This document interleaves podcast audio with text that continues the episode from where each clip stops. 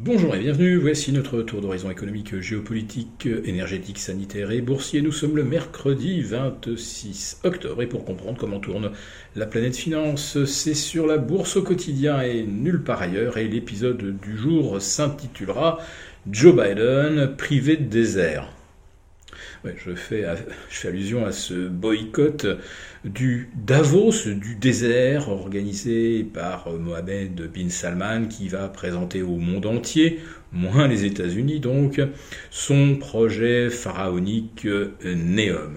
Alors Joe Biden avait une très bonne excuse pour ne pas se rendre à Riyad depuis sur les bords de la mer Rouge, puisqu'il avait vaccin. Et oui, Joe Biden vient de recevoir devant les caméras sa cinquième injection anti-Covid.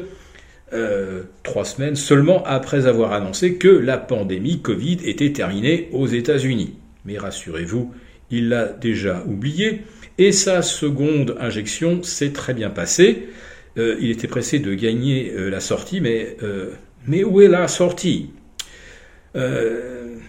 L'animosité entre les États-Unis et l'Arabie saoudite ne s'arrête pas d'ailleurs à ce boycott du Davos du désert, puisque euh, Joe Biden a fait savoir, euh, ou son avatar, a fait savoir qu'il n'avait pas l'intention de rencontrer euh, Bin Salman lors du prochain G20.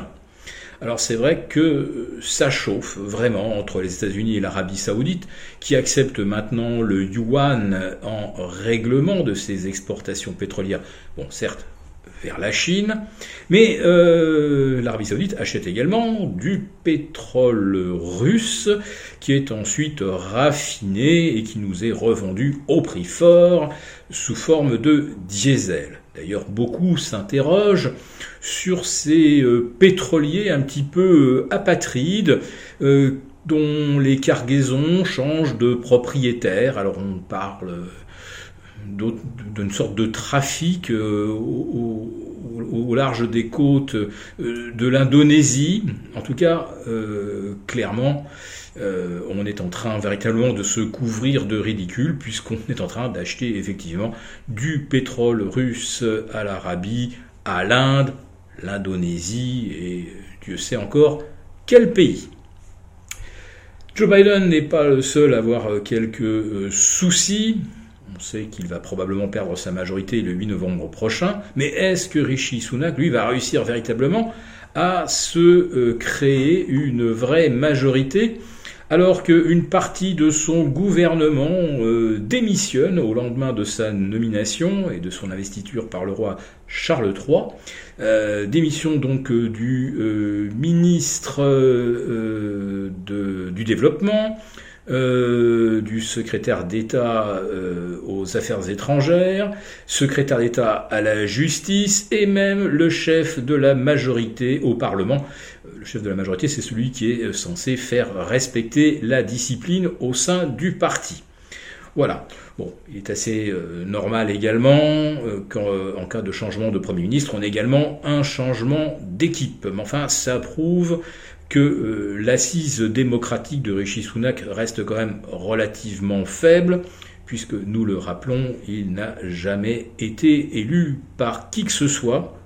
Et donc, euh, il arrive euh, au pouvoir un petit peu par la magie des réseaux d'influence. En tout cas, il y en a un qui est très très content euh, de ce, enfin, un réseau d'influence qui est très heureux, c'est celui de l'Inde, euh, qui estime donc que ce premier ministre d'origine indienne est la preuve que l'ancienne colonie euh, prend sa revanche sur l'ancien colonisateur. Jetons maintenant un petit coup d'œil au marché pour constater bah, que la bourse de Londres ne célèbre toujours pas son nouveau Premier ministre. Euh, on a eu également un petit euh, sursaut des marchés asiatiques ce matin après l'effondrement du début de la semaine à Shanghai et à Hong Kong, où manifestement, euh, on va dire que le lien de confiance entre les investisseurs et la Chine est maintenant cassé. Et je vous le rappelle, donc c'est suite à ces déclarations de Xi Jinping euh, qui euh, entend s'en prendre euh, à cette priorité accordée à l'argent et pas à l'unité du pays à cette richesse ostentatoire que beaucoup de Chinois qui roulent en Ferrari euh, ont un petit peu euh, généralisé euh, dans le pays, comme si c'était comme si l'achèvement du rêve chinois c'était de posséder une Ferrari. Et tout le monde comprend bien donc que Xi Jinping va mettre au pas les milieux d'affaires. Donc pour tous ceux qui se demandent s'il faut réinvestir en Chine, peut-être faut-il attendre que les indices chinois aient effectivement trouvé une base euh, solide pour un rebond durable. Et personne ne peut savoir où se situe ce plancher.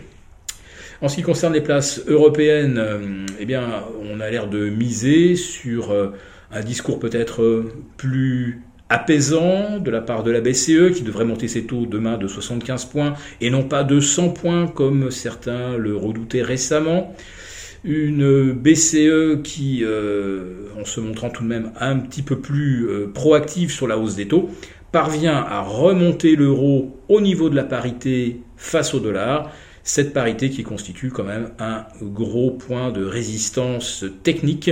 S'il était franchi, eh bien ça permettrait à l'euro d'aller chercher par exemple les 1,03 face au dollar et dans ces conditions, ça pourrait favoriser une poursuite du rebond actuel du CAC 40 en direction par exemple bah, des 6330.